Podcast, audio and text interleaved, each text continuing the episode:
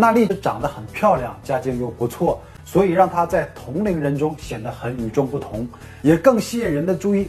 而注意她的人中呢，也有一个酝酿了诱拐计划的不法之徒。那下面我就为大家解读全贤珠诱拐事件。九十年代的韩国经济开始进入快速发展，随着贫富差距逐渐变大，社会环境也变得不太安定。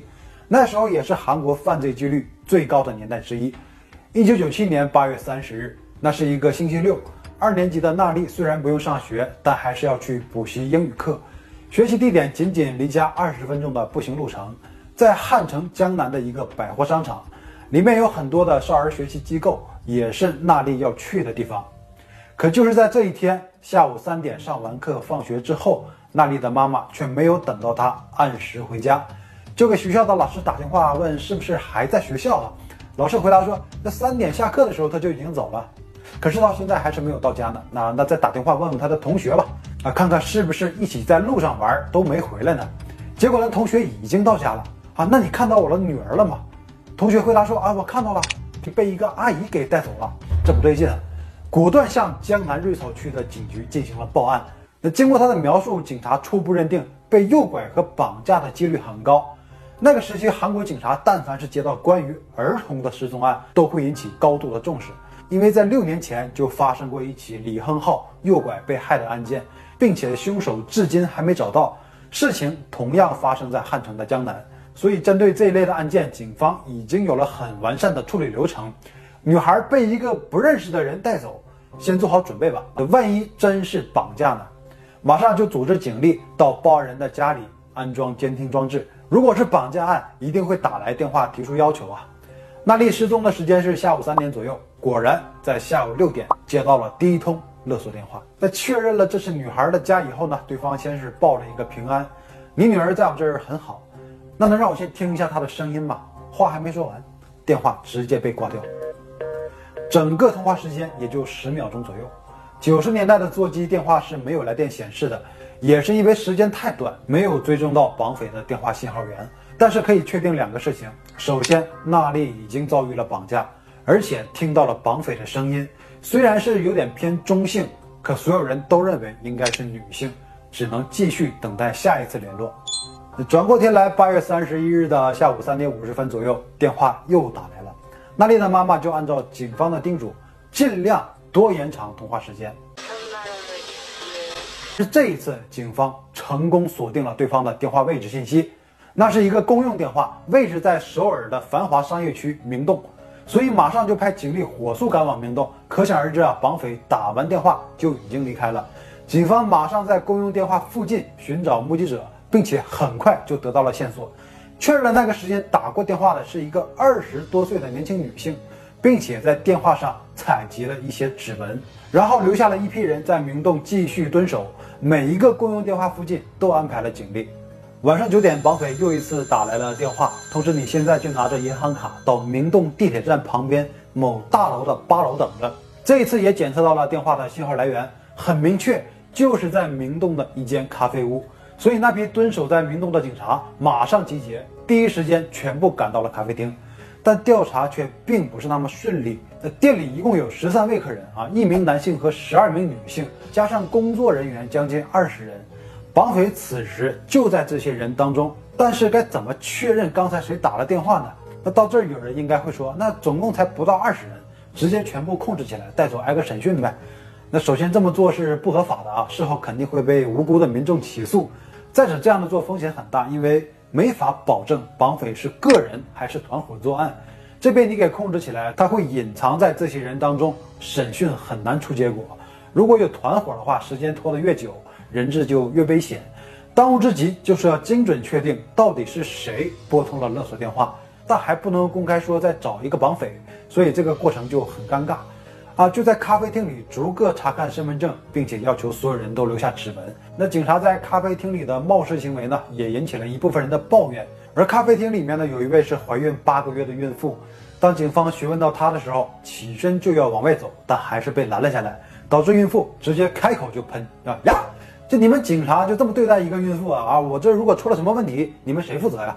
啊！然后现场还有其他的客人站出来帮他解围，啊，警察和这些客人就形成了一种对立的关系。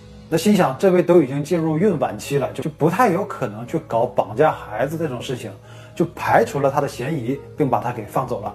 那之后对所有人进行了检查，没有任何的发现啊。晚上绑匪也没有出现在原定的交易地点，那很明显他已经被惊动了。一九九七年九月三日，也就是那一夜之后的五天时间，娜丽的家里再没有接到过一通勒索电话。因为一直都是非公开的案件，警察的秘密调查也没有丝毫进展，所以此时娜丽的父母就做出了决定，跟警方说可以公开女儿的照片，向社会寻求帮助。随之各大媒体也都报道了娜丽被绑架的事件，也找人画了嫌疑人的模拟画像。那事情被曝光，也引起了很大的社会舆论。一个八岁的女孩正是活泼好动，而且也需要被照顾的年龄。劫匪是否有耐心在这一段时间一直照顾她的生活起居呢？啊，换位思考一下，这种几率应该很小，也很难不让人和李亨浩事件进行对比。因为孩子在惊恐的时候情绪是不受控制的，而且现在全社会都知道了女孩的全部信息，绑匪一般为了不被暴露，只能选择撕票。已经过了解救的最佳时期，而且绑匪迟迟没有动静，所以这时候人们普遍认为那里凶多吉少。安全被解救的几率很渺茫，家人承受着巨大的压力，母亲也每天以泪洗面。案件被公开之后呢，持续发酵了一个星期。九月十一日，警方接到了一通电话，来电话的是一位中年男子，说绑匪极有可能是自己的女儿，而他的女儿就是那个孕妇全贤珠。因为八月三十一日，也就是在咖啡厅的那一天，他回家之后，第二天就不见了踪影。看到了电视新闻以后呢，就想。会不会是跟自己的女儿有关呢？啊，倒也是没有什么证据，就是一种感觉。哎，最近我女儿很异常。警察同志，我要求接受调查。那警察一看呢，这位老同志，那您就自己过来吧。啊，男子到了警局以后，警察给他听了勒索电话的录音。没错，这就是我的女儿，二十八岁的全贤珠。那这个全贤珠是在九七年，也就是事发这一年的二月份结婚的。之前她的丈夫经营着自己的生意，可是就在结婚之后，全贤珠怀孕之际，生意却出现了重大的亏损，家庭的经济来源已经没有了保障，生活的压力让两人也产生了矛盾。全贤珠就一直住在自己的母亲家里，但是在这期间呢，她白天经常挺着大肚子出门，没人知道她这段时间具体都在干嘛。直到父亲到警局才知道自己的女儿竟然绑架了别人的女儿。那警方调取了全贤珠的指纹和公用电话上的指纹是一致的，人证物证都有，警方就开始展开抓捕。既然不回家住了，那就搜索所有的旅馆，挨家询问有没有一个孕妇单独住店的情况。持续了一夜，啊，直到九月十二号上午，警方又接到全贤珠父亲的举报电话，告诉了警察全贤珠的位置。在九点左右顺利将其抓捕。那此时的全贤珠也算是经过了十天的逃亡生涯，精神压力非常大，再加上完全是披头散发，整个人的状态呢看起来特别的糟糕。逮捕后呢，警察第一时间就问全贤珠女孩的去向，但是很长时间之内她就是装疯卖傻啊，我不知道，我不会说话，我什么都不知道。那后来依然是在家人的劝导之下才开口，因为之前有一个小插曲。就是他的父母啊，在报警之前就已经找到了全贤珠，全贤珠也坦白了自己绑架娜丽的全部事实。他的母亲就说：“你怎么能干这种事情呢？”然后就拿出了带来的杀虫剂，告诉全贤珠说：“你就拿这个自杀吧。”就自己的女儿怀孕八个月，让他拿杀虫剂自杀。那当然了，全贤珠是没有听话，可让他自杀究竟是为了什么呢？啊，我们往下看，全贤珠和警方松口之后，带警方来到了一间地下仓库。这个仓库是全贤珠丈夫做人偶生意用的，因为生意出现了问题，所以目前是闲置的状态。里面有很多大的、小的玩偶商品，非常的杂乱。警察就问：“娜丽在哪儿啊？”全贤珠将手指向了一个角落中的大布袋。女孩就在里面，但是已经遇害，而且根据全贤珠的交代，是在绑架的当天晚上就将其杀害。后期尸检证实了娜丽胃中有安眠药的成分，死因是被勒住脖子窒息身亡。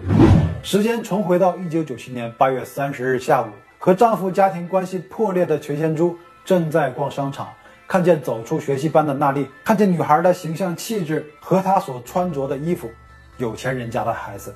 如果我的孩子以后也可以不用为钱发愁，那该有多好啊！于是全贤珠径直走上前去搭讪。很遗憾，娜丽对他根本就没有一点戒备。全贤珠说：“阿姨带你去一个好玩的地方啊，全都是好看的娃娃。”娜丽就被带去了仓库，果然看到了好多人偶，玩的就很高兴。全贤珠也就在这时候问出了娜丽的姓名、家里电话和地址。在傍晚六点给家里打完了第一通勒索电话之后，女孩就说自己饿了，想要回家，连哄带骗把女孩安抚下来。到了晚上九点左右。娜丽已经开始害怕，并且吵着要回家。不耐烦的全贤珠就捆住了她的手脚，但女孩依然极力挣脱，喊叫。全贤珠直接给她喂下了安眠药，随后用布条将娜丽杀害。现实就是这么残酷，没有反转，没有奇迹。如很多人所预料，娜丽与李亨浩一样，没能躲过这场劫难。但是这一次没有让凶手逃脱，可谁也没有想到，他竟然是一个有八个月身孕、即将成为母亲的人。那他为什么要选择去伤害别人的孩子呢？全贤柱的父亲是一个国有企业的领导，从小家庭条件还算不错，家教也相对严格，父母对他有很高的期望。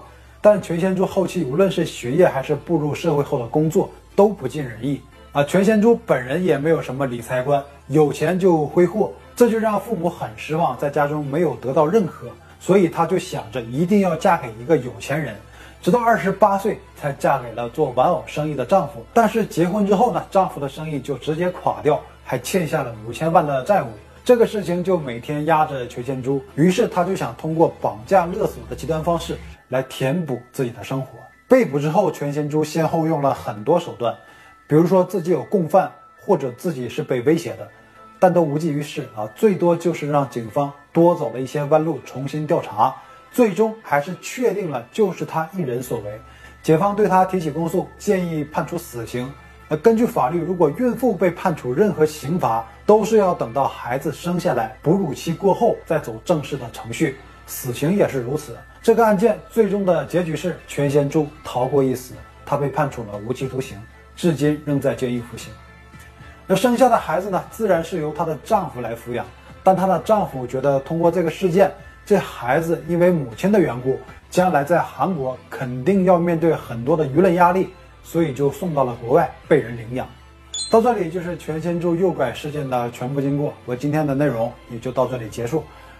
我谢谢你了。